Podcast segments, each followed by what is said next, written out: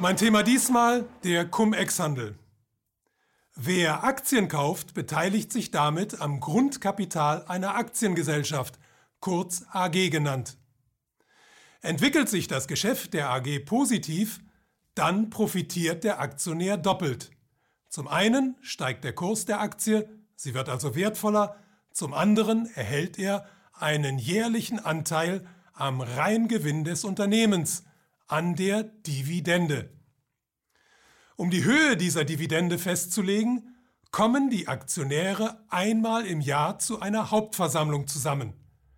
Am Tag nach der Hauptversammlung, dem Dividendenstichtag, erfolgt dann die Ausschüttung. Vor dieser Ausschüttung notiert die Aktie Cum-Dividende, vom lateinischen Wort cum gleich mit. Nach der Ausschüttung Ex-Dividende, vom lateinischen Wort ex gleich ohne.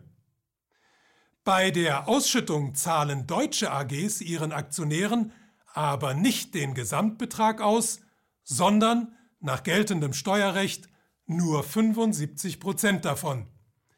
Die restlichen 25 Prozent gehen als Kapitalertragssteuer direkt ans Finanzamt. Für private Anleger ist die Sache damit erledigt.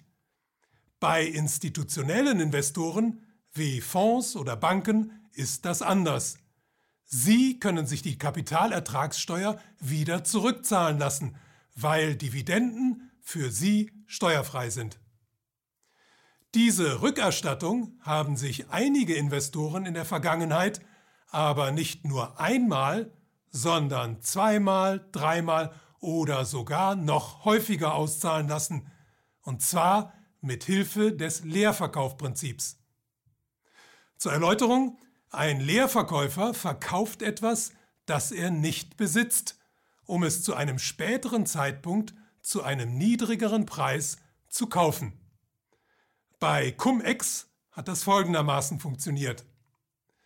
Ein Leerverkäufer verkaufte vor der Hauptversammlung eine Aktie mit Anspruch auf Dividende, also Cum, beschaffte sich die Aktie aber erst nach der Hauptversammlung, also Ex, weil sie zu diesem Zeitpunkt günstiger war und leitete sie erst dann an den Verkäufer weiter.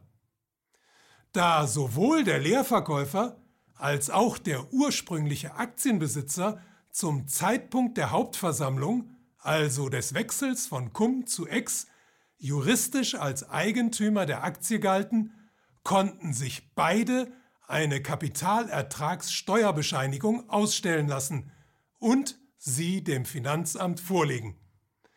Auf diese Weise zahlte das Finanzamt das Doppelte dessen zurück, was es von der AG erhalten hatte.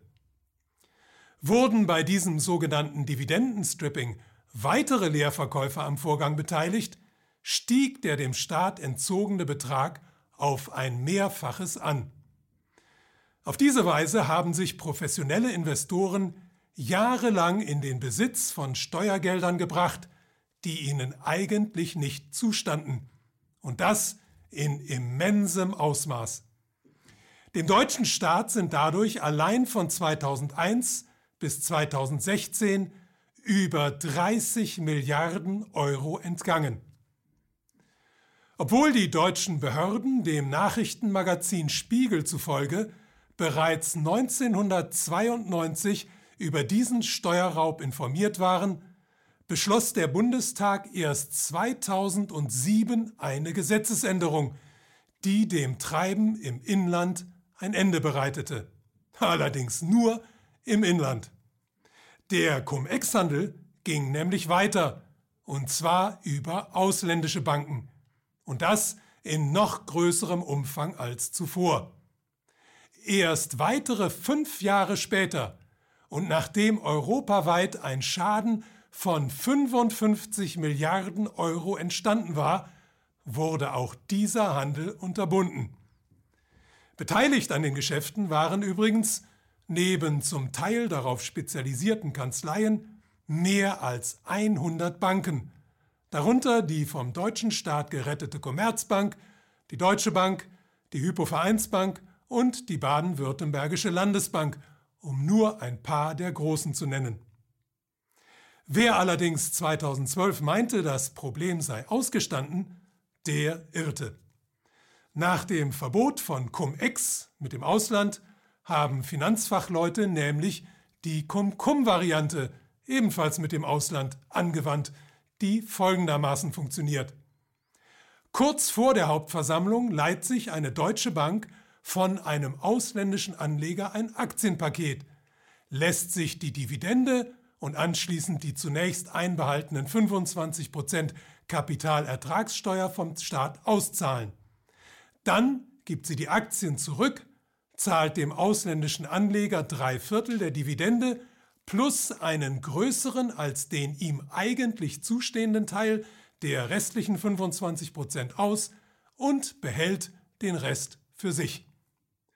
Dass auch gegen diese weniger ertragreiche, aber für den Staat ebenso schädliche Variante mittlerweile juristisch vorgegangen wird, ist wie in den anderen Fällen übrigens weder auf behördliche Initiative noch auf ein Eingreifen der Politik zurückzuführen. Es liegt ausschließlich daran, dass Journalisten dem Betrug nachgegangen sind und die Öffentlichkeit darauf aufmerksam gemacht haben. Die Zeit ist reif für ein demokratisches Geldsystem.